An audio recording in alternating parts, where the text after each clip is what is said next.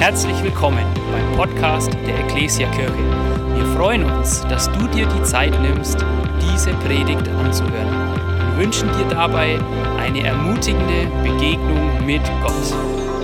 Herzlich willkommen alle, die heute im Gottesdienst hier in der Halle sind oder auch zu Hause an den Bildschirmen oder PCs im Online-Dienst. Ich freue mich, dass wir heute Morgen eine herausfordernde Botschaft haben und doch sind wir keine Sprücheklopfer, sondern wir wollen davon lernen. Ich habe gestern in dem Bibelseminar viel gelernt, dass Sprüche doch eine ganz andere Gewichtung haben, als wir oft uns das manchmal vorstellen können.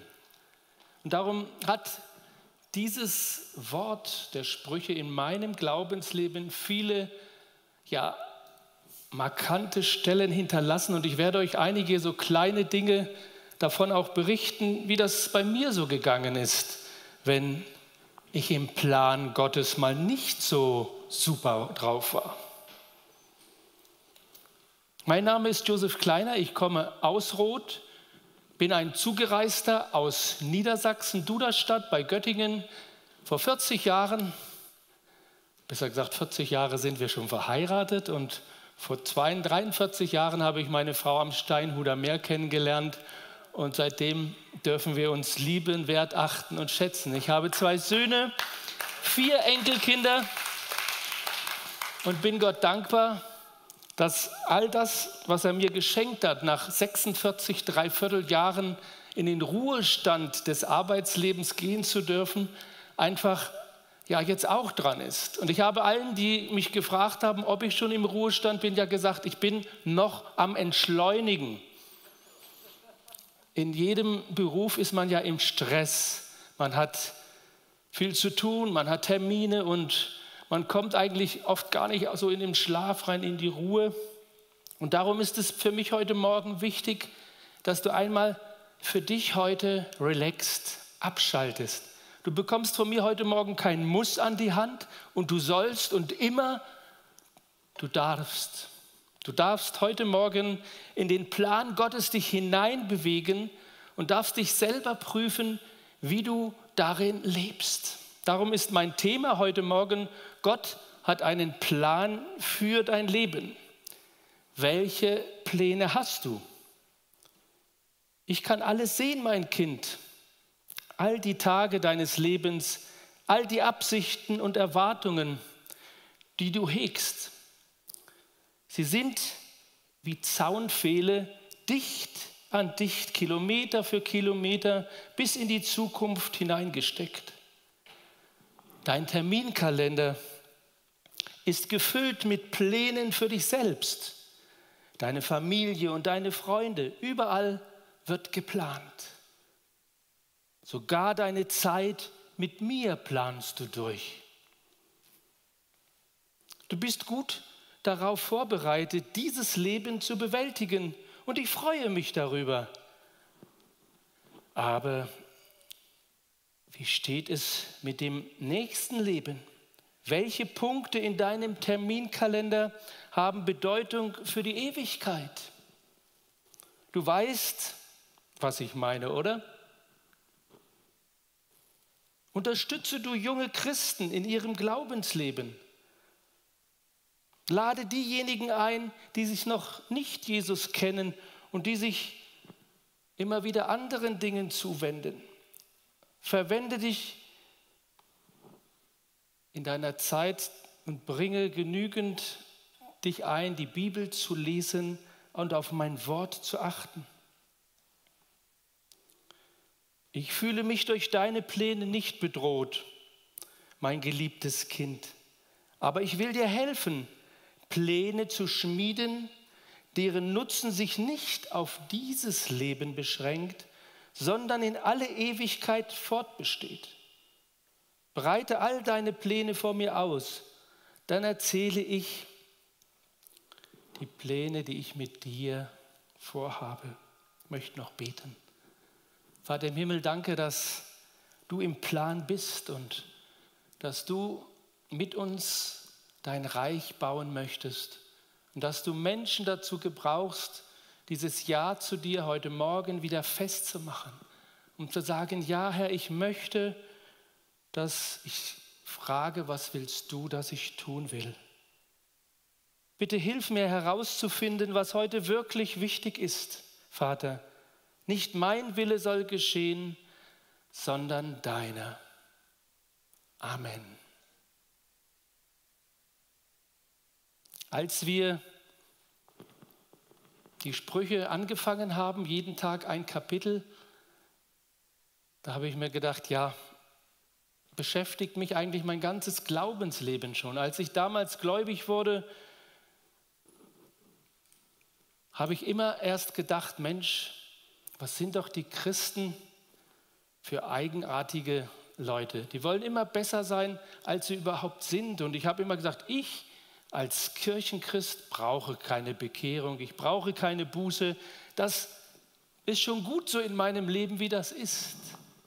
Aber doch stimmte mein Leben mit dem Verhalten, wie ich in meiner Umgebung zu meinen Eltern, zu meinem Vater, Mutter oder Großmutter und Geschwister war, zu meinem Sportverein, zu meinen Mitfußballern nie überein.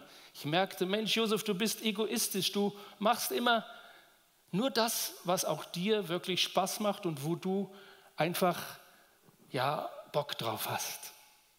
Und als diese Veränderung in mein Leben eintrat, ich weiß es noch wie heute, fünf Jahre habe ich so auf die lange Bank geschoben, entscheide dich für Jesus, entscheide dich für Jesus. Und an dem einen Abend im September redete Gott in mein Herz und sagte, Josef, Heute ist für dich die Gelegenheit, sich für mich zu entscheiden. Tu Buße über dein Leben und ich werde es verändern.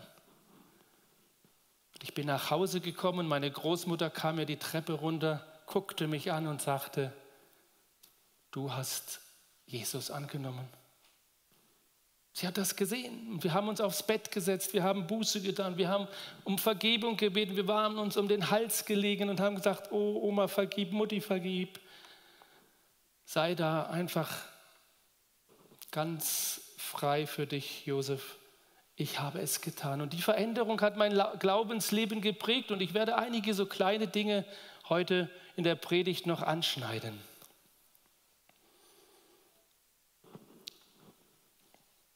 Bin ja in meinem Berufsleben vom Beruf Orthopädietechniker. Ich weiß nicht, ob einige mich schon da mal gefragt haben. Ich habe also Prothesen gebaut in meinem Leben, ich habe Einlagen gefertigt, Rollatoren zusammengestellt, Rollstühle, Pflegebetten, all das, was ich sage immer um den menschlichen Körper, wo er Defekte hat und Hilfe braucht, habe ich versorgt mit Kniebandagen, Ellenbogenbandagen, Schulter- und, und Rückengurte, all das. Überall, wo der Mensch Defizite hatte. Und ich bin immer mit dem Zug nach Ansbach gefahren. Und nach Ansbach geht es ja immer über, ja, man kann fahren Rot Nürnberg, Ansbach oder auch Rot Treuchtlingen, also ganz verschieden. Und ihr werdet es nicht glauben, in diesen ganzen, das sind 1986, das sind jetzt 35 Jahre, die ich, fast ja 34 Jahre, die ich in Ansbach berufstätig war, habe ich über eine Million Zugkilometer hinter mir gebracht.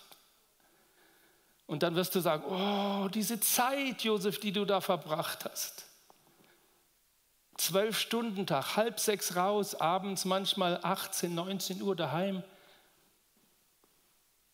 Ich sage euch, ich habe sie genossen. Warum? Weil Gott für mich diesen Plan hatte und ich konnte in dem Zug ganz klar meine stille Zeit machen. Ich habe mich reingesetzt in ein Abteil, wo wenig Leute waren und habe Gottes Wort gelesen, Tageslosung, habe gebetet. Und bin dann in Nürnberg umgestiegen und dann habe ich mich in den nächsten Zug gesetzt und habe geschlafen bis Ansbach. Mein Problem war bloß immer, verschlaf nicht, sonst fährst du durch bis Stuttgart. Und einmal, ihr kennt ja so den Morgentrott, kennt ihr den auch? geht zum Zug und Bahnhof Rot eingestiegen, Nürnberg ausgestiegen und in Nürnberg wieder in den nächsten Zug eingestiegen. Und ich gehe so das Gleis hoch, Gleis 12 und 13 waren immer die D-Züge. Einer ging nach München, einer ging nach Stuttgart, Gleis 12 nach Stuttgart, Gleis 13 nach München. Und der Josef in seinem Trott geht und geht, steigt auf Gleis 12 ein, sucht sich ein Abteil, legt sich rein und fährt. Und auf einmal macht es ruck, ruck. Ich gucke raus. Rot! Saß ich doch im Zug nach, nach München. Ja, was machen dann? Was tun? Ich aufgewacht, da hatte ich dann keinen Schlaf mehr. Da war ich nämlich voll im Adrenalinspiegel drin, bin zum Schaffner gerannt, habe gesagt, wie komme ich hier aus dem Zug? Der fährt doch irgendwo. Ja, der hält erst in Donauwörth. So lange müssen Sie schon noch aushalten. So bin ich auch in meinem Leben mal nach Donauwörth gekommen. Ja, ich habe meinen Plan ändern müssen. Donauwörth ausgestiegen, Fahrkarte geholt, Chef angerufen. Die hat gesagt, ja, ja, kommen Sie nur noch gesund wieder an, dass Sie auch wirklich bei uns sind. Bin in Treuchtlingen dann wieder umgestiegen und nach Ansbach gefahren. War nur mal so ein kleines Erlebnis. Gott hat einen Plan für dein Leben.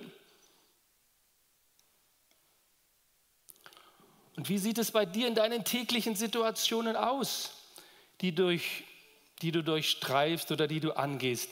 Besprichst du alles immer wieder mit deinem Gott oder mit deinem Ehepartner oder mit den Menschen, denen du was besprechen willst? Wir planen vor, das ist unsere Mentalität. Beim Einkaufen, beim Umbau, wenn wir irgendwelche Maßnahmen treffen. Jetzt da drüben an dem gelben Haus, Jörg baut Pläne. Im Beruf, was für einen Beruf möchte ich wählen? Es beginnt wieder am 3. September die Lehrzeit. Oder welche Schule besuche ich? Übertritt, Gymnasium, Realschule, alles Planungen, die wir durchdenken. Gehst du planlos durchs Leben? Also ich nicht. Ich darf immer wieder mich mit Plänen beschäftigen. In meinem Beruf, jeden Tag war das der Fall. Und doch gibt es da immer wieder so schwere Wege, die wir da gehen müssen, dass unsere Pläne durchkreuzt werden. Darum mein Wunsch heute Morgen, ich möchte dir Tipps geben, deine Planung, wie in Sprüche 15, Vers 22 es heißt, dir immer wieder gut zu überlegen. Pläne ohne Beratung scheitern. Wo aber viele Ratgeber sind, gelingen sie. Hast du das schon mal gemerkt? Ich habe das schon selber so erlebt. Und in Sprüche 19, Vers 21 finden wir, es sind viele Pläne im Herzen eines Mannes und einer Frau, aber der Ratschluss des Herrn hat Bestand. Bist du in deinem Leben im Plan Gottes? Willst du dich da heute Morgen hinbewegen, zu fragen, Herr, was ist dran? Wo muss ich die Stellschraube in meinem Leben korrigieren, dass ich wieder von diesem Weg, den ich eingeschlagen habe, wieder auf die richtige Bahn komme? Darum meine erste Frage an dich. Bin ich bereit, Gottes Plan zu leben? In Sprüche 1, 16, äh, Vers 1 heißt es das Tun des Menschen. Der Mensch nimmt es sich wohl vor im Herzen, aber vom Herrn kommt, was die Zunge reden soll. Wie beginnt dein Tag? Welche Menschen hast du schon in deinem Gedanken aufs Korn genommen und sagen, dem werde ich es aber jetzt zeigen. Wie der mich am Freitag behandelt hat, das werde ich ihm am Montag mal ganz klar sagen, dass das so nicht geht. Nimmst du dir heute vor, freundlich zu sein mit deinen Kollegen? Mit ihm so zu reden, dass es ihn nicht niedermacht, sondern dass er aufgebaut wird, ermutigt wird. Er kann genauso Fehler machen wie du. Und doch kommt es auf den Ton an, auf die Art, wie vermittle ich mein Gespräch. Setze ich es liebevoll um oder habe ich so einen barschen, niederschmetternden Ton? Und da kann uns Gott helfen, in deinem Lebensplan wirklich zu funktionieren. Nämlich er sagt, ey, bete doch vorher, bevor du redest. Ich will dir deine Zunge füllen. Ich will dir geben, was du reden sollst. Gebet ist ja Reden mit Gott und Hören auf ihn. Und wenn du mit Gott redest und er dir auch sagt, ey, halt dich zurück, rede einfach bestimmt und trotzdem liebevoll mit dem Menschen, dann wird dir dabei Gott helfen. Lass dich davon Gott heute Morgen beschenken, in diesem Plan bereit zu sein, gerade Aussagen zu treffen, nicht drumherum zu reden und zu rumzueiern. Wie kann ich das ihm bloß sagen? Nein, Gott möchte, dass du in diesen Schwierigkeiten einfach deinen Mund von ihm füllen lässt. Mit den richtigen Worten. Das durfte ich immer wieder erleben. Ich habe auch manchmal versagt, manchmal bin ich zu hart gewesen, manchmal war es lieblos. Und doch ist es der Weg, wenn wir falsch gehandelt haben, uns zu entschuldigen und immer wieder zu prüfen, ja Herr, jetzt hast du mir das Richtige gezeigt. Und darum ist es hier in Sprüche 15, Vers 23 so schön zu wissen, dass es einem Mann und einer Frau eine Freude ist, wenn er richtig antwortet. Hörst du? Wenn er richtig antwortet. Und wie gut ist ein Wort zur rechten Zeit. Vielleicht siehst du gerade einen, der niedergedrückt ist. Und dann kommt vielleicht die pauschale Frage, wie geht es dir? Aber vielleicht ist es noch besser zu fragen, wie kann ich dir helfen? Wollen wir zusammen beten? Wollen wir das Anliegen vor Gott bringen, dass wir auf dem Weg gemeinsam da unterwegs sind?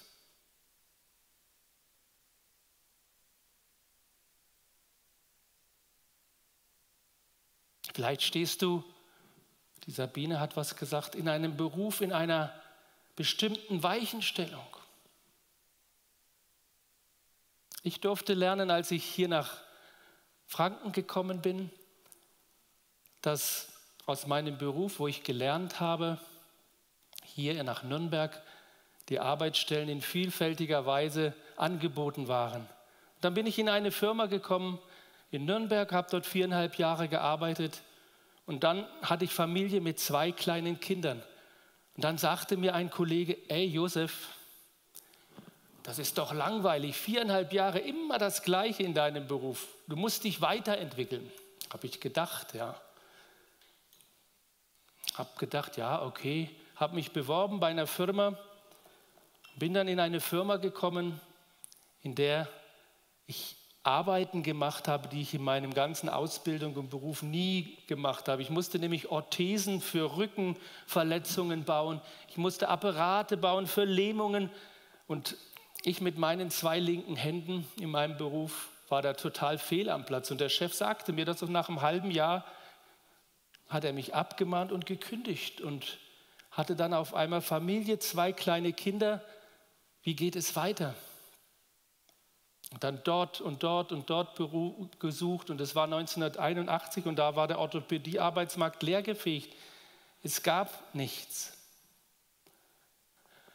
Und dann habe ich in Ansbach angerufen bei einer Firma und die haben gesagt, oh, gut, dass Sie anrufen. Gerade ist mir ein Meister abgesprungen, aber Sie müssen ganz bestimmte Arbeiten, müssen Sie können und machen. Dann bin ich dorthin gefahren zu der Firma, habe mich vorgestellt und hat mich dann Probe arbeiten lassen. Hat er gesagt, nee, das, das können Sie nicht, das ist nicht. Aber wo haben Sie denn gelernt? Ja, sagte ich, ich habe bei der Firma Otto Bock gelernt. Was bei der Firma Otto Bock? Die größte Firma der Welt, da haben Sie gelernt? Ich sage, ja. Hat er gesagt, wissen Sie was? Gehen Sie mal eine Woche wieder in die Firma und fragen Sie, ob Sie die Arbeiten, die Sie bei mir machen, dort doch noch mal praktisch lernen können. Okay, war ja meine Heimat, ich habe mich ja gefreut, bin hingefahren, habe angerufen und habe dort dann eine Woche die Arbeiten, Schäfte einfräsen und Schäfte formen, habe ich dort im Akkordtempo in einer Woche durchgeackert, dass ich es einigermaßen konnte. Dann bin ich nach der Woche wieder hin und dann sagte er zu mir, und sage, ja, ich habe es probiert, aber perfekt bin ich da noch nicht. Das verlangt er auch nicht. Ich soll es bloß können, hat er gemeint. Und dann habe ich gerade den schwierigsten Formschaft bekommen von dem Kunden, den ich, wenn ich es jetzt im Nachhinein berücksichtige, formen musste. Und es war eigentlich ja im Plan Gottes genau das. Schwierig, schwierig und doch habe ich gebetet, Herr, hilf. Und ich habe die Arbeit gekriegt und war seit 86 bis jetzt 2000 Ende dort in der Firma. Mit Höhen und Tiefen, aber mit Freude am Beruf. Und ihr Lieben, das ist für mich einfach so wichtig, dass wir nicht aufgeben in dem, wo wir vielleicht sind und sagen, ach, das hat alles keinen Sinn, ich schmeiß jetzt hin. Nein. Bin ich bereit, Gottes Plan zu leben? In Sprüche 16, Vers 2 finden wir, dass genauso die Herausforderung, jeden erscheinen seine Wege rein, aber der Herr prüft den Geist. Bist du in diesem Prüfprozess bereit, Gott auch mal andere Dinge in deinem Leben ansprechen zu lassen, die du vielleicht noch gar nicht im Fokus hattest, wo du gesagt hast, Mensch, das habe ich eigentlich noch nie für meinen Beruf, für mein Leben so gesehen. Und ich werde dir sagen, Gott wird dir dann Türen öffnen, wo du vielleicht früher der, an die Wand gelaufen bist und nebendran war schon die offene Tür. Aber bist du bereit, diesen Plan Gottes zu leben? Ich habe ein Blatt, da steht drauf, dein Weg mag breit oder schmal, gerade oder gewunden eben oder steinig sein, gut zu gehen oder steil hinauf, leicht oder schwer, egal wie dein Weg aussehen mag. Du musst ihn nicht alleine finden, musst ihn nicht alleine gehen. Und das ist diese Trostaussage. Mach nicht alleine. Sag, ey, ich kann nicht mehr. Ich will jetzt mich unter deine Führung stellen. Wenn du magst, dann finden wir einen Weg gemeinsam und gehen ihn zu zweit. Und das Schöne ist, Gott hält sich daran. Das hat er nicht nur so in den Raum gesprochen. Du wirst mit ihm erfahren, dass du im Plan bist und Gott dir dein Vorhaben auch gelingen lässt. Gott sagt zu dir, ich will dich unterweisen und dir den Weg zeigen, den du gehen kannst. Ich will dich beraten und lasse dich nicht auf und lasse dich nicht aus den Augen. Gott beobachtet heute dein Herz. Er schaut genau hin und sagt dir, wie meinst du es? Im Psalm 32 war das geschehen, dieses Wort. Und Gott prüft deine Bereitschaft, wie du auf seinen Plan reagierst. Gott ist es, der über dich wacht, wie du es meinst. Er nimmt dich bei seiner starken Hand. Und noch ist etwas, was mich tröstet. Sei doch ehrlich zu dir. Als ich ehrlich zu mir war, als ich in Ansbach die Stelle angefangen habe, dann sagte ich zu meiner Frau, ey Ruth, jeden Tag 70 Kilometer mit dem Zug, jeden Tag um halb sechs aufstehen und jeden Tag abends wieder heimkommen. Schaffen wir das? Kriegen wir das hin? Und ich muss sagen, ich habe eine starke Frau, die mir den Rücken gestärkt hat, die gesagt hat, jawohl, sei dankbar, dass du die Arbeit hast, nimm sie an und tue es. Und ich habe es wirklich zur Ehre mit Freuden getan, die ganzen Jahre.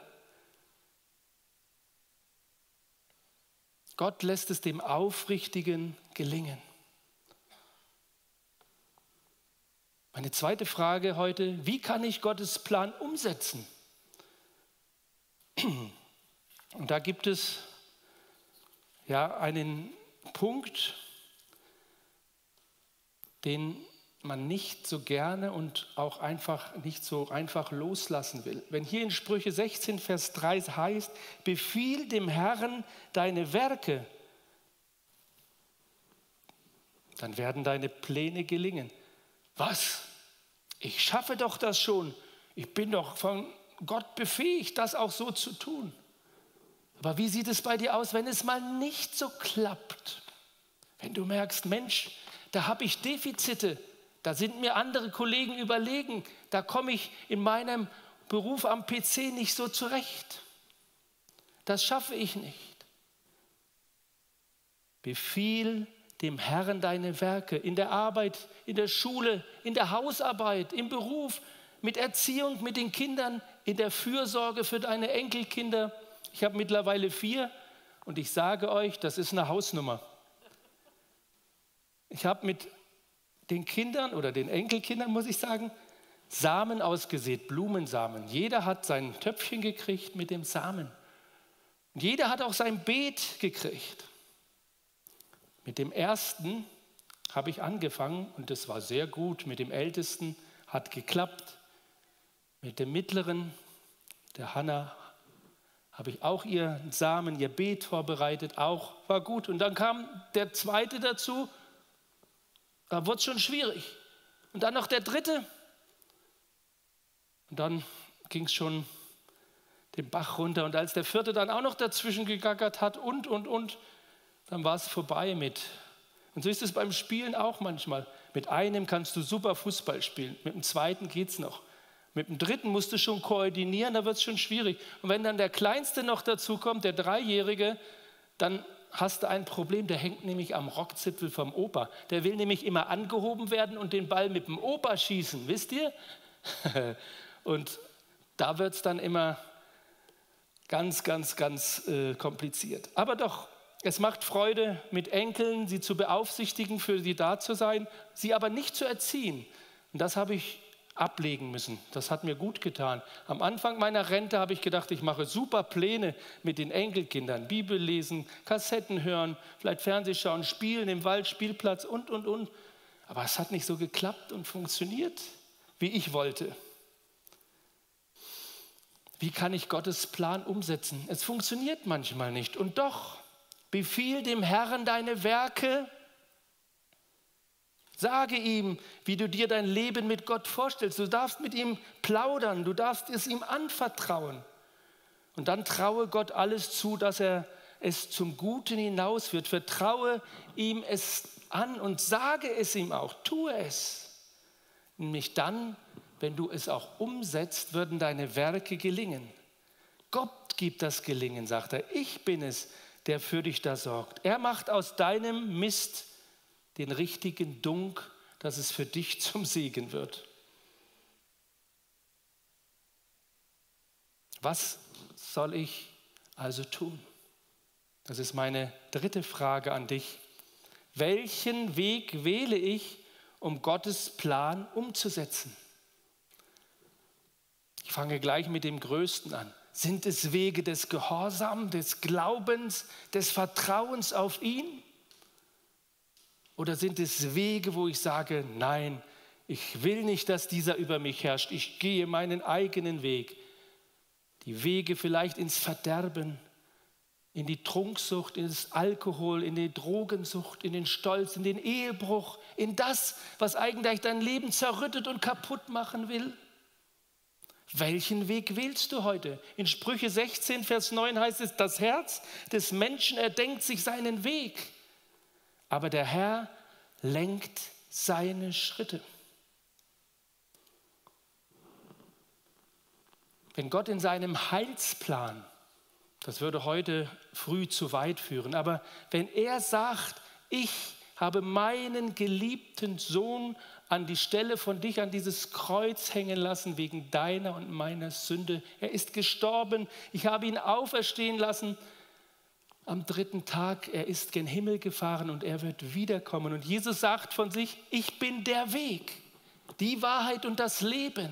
Und dieses Angebot gilt heute Morgen, es gilt immer wieder. Welchen Weg wählst du?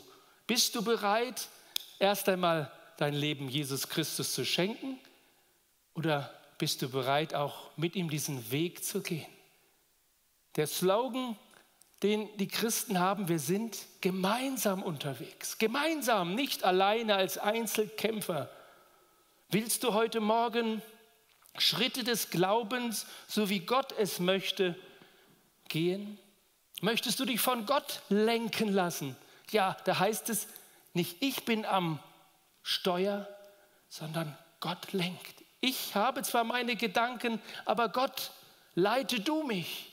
Wohin denn? Nicht in die Lüge, in den Stress, in das Glück, sondern leite mich in die Wahrheit meines Lebens, dass ich bereit bin, einfach Gott zu gehorchen. Ein Ja zu haben für meine Bestimmung, die Gott mir geschenkt hat, den Platz einzunehmen, da wo mich Gott hingestellt hat. Lass es zu, dass Gott in deinem Leben regiert.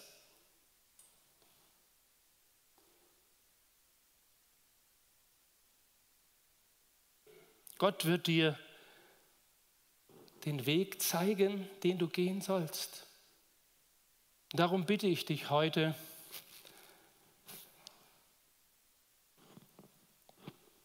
plane dein Leben mit Gott. Vertraue ihm deine Wege und Pläne an. Traue Gott alles zu. Er kommt mit dir zum Ziel.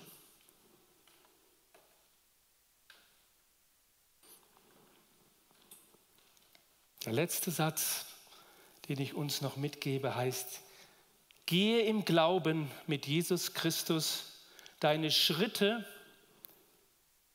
in dem Tempo, das Gott für dich bestimmt. Gehe im Glauben mit Jesus Christus deine Schritte in dem Tempo, das Gott für dich bestimmt. Bist du bereit? Du wirst gebraucht. Gott hat einen Plan für dich. Wer möchte, dass ich dafür bete, dass Gott in deinem Leben, in der Planung den Platz einnimmt? Der darf Gott seine Hand heben, möchte für dich beten und möchte dir einfach dazu Ruhe schenken. Einfach Ruhe, dass du dein Leben überdenkst und sagst, ich bin heute bereit. Gott, du hast mich da abgeholt, wo es bei mir hakt, wo der Weg in eine andere Richtung geht. Ich möchte dich ermutigen, Gott hat einen guten Plan für dich.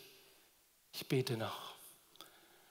Vater im Himmel, du hast die Hände gesehen, du hast die Herzen gesehen. Und ich danke dir, dass wir nicht planlos in diesem Leben, in dieser Zeit gehen dürfen und müssen und können, sondern es ist für uns gut, dass du uns deine Hände ausbreitest und sagst, gib mir meinen Sohn, meine Tochter, dein Herz, ich will für dich sorgen, ich will dich gebrauchen, ich will deine Bestimmung hier festmachen, dass du weißt, wo dein Platz ist.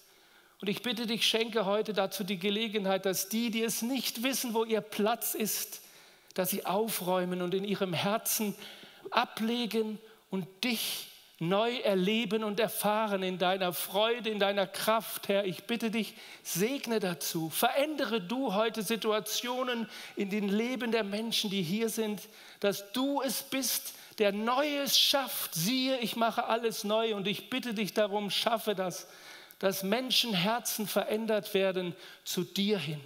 Ich danke dir, dass du einen guten Plan mit uns hast, hier in dieser Stadt, in der Gemeinde, in dem Ort, in den Familien, überall, wo wir einfach spüren dürfen, du hast den Auftrag uns gegeben, mehr Menschen für Jesus zu gewinnen. Ich danke dir, dass du uns darin fähig machst, das zu tun. Gott segne uns. Amen. Wir hoffen, dass dir diese Predigt gefallen hat und dich in deinem Leben mit Gott stärkt. Außerdem wollen wir dich gerne besser kennenlernen Dazu bist du herzlich eingeladen, unsere Sonntagsgottesdienste um 9.30 Uhr und 11 Uhr zu besuchen. Schau doch mal auf www.ecclesia-rot.de vorbei oder auf den sozialen Medien unter Ecclesia Rot. Wir freuen uns auf dich.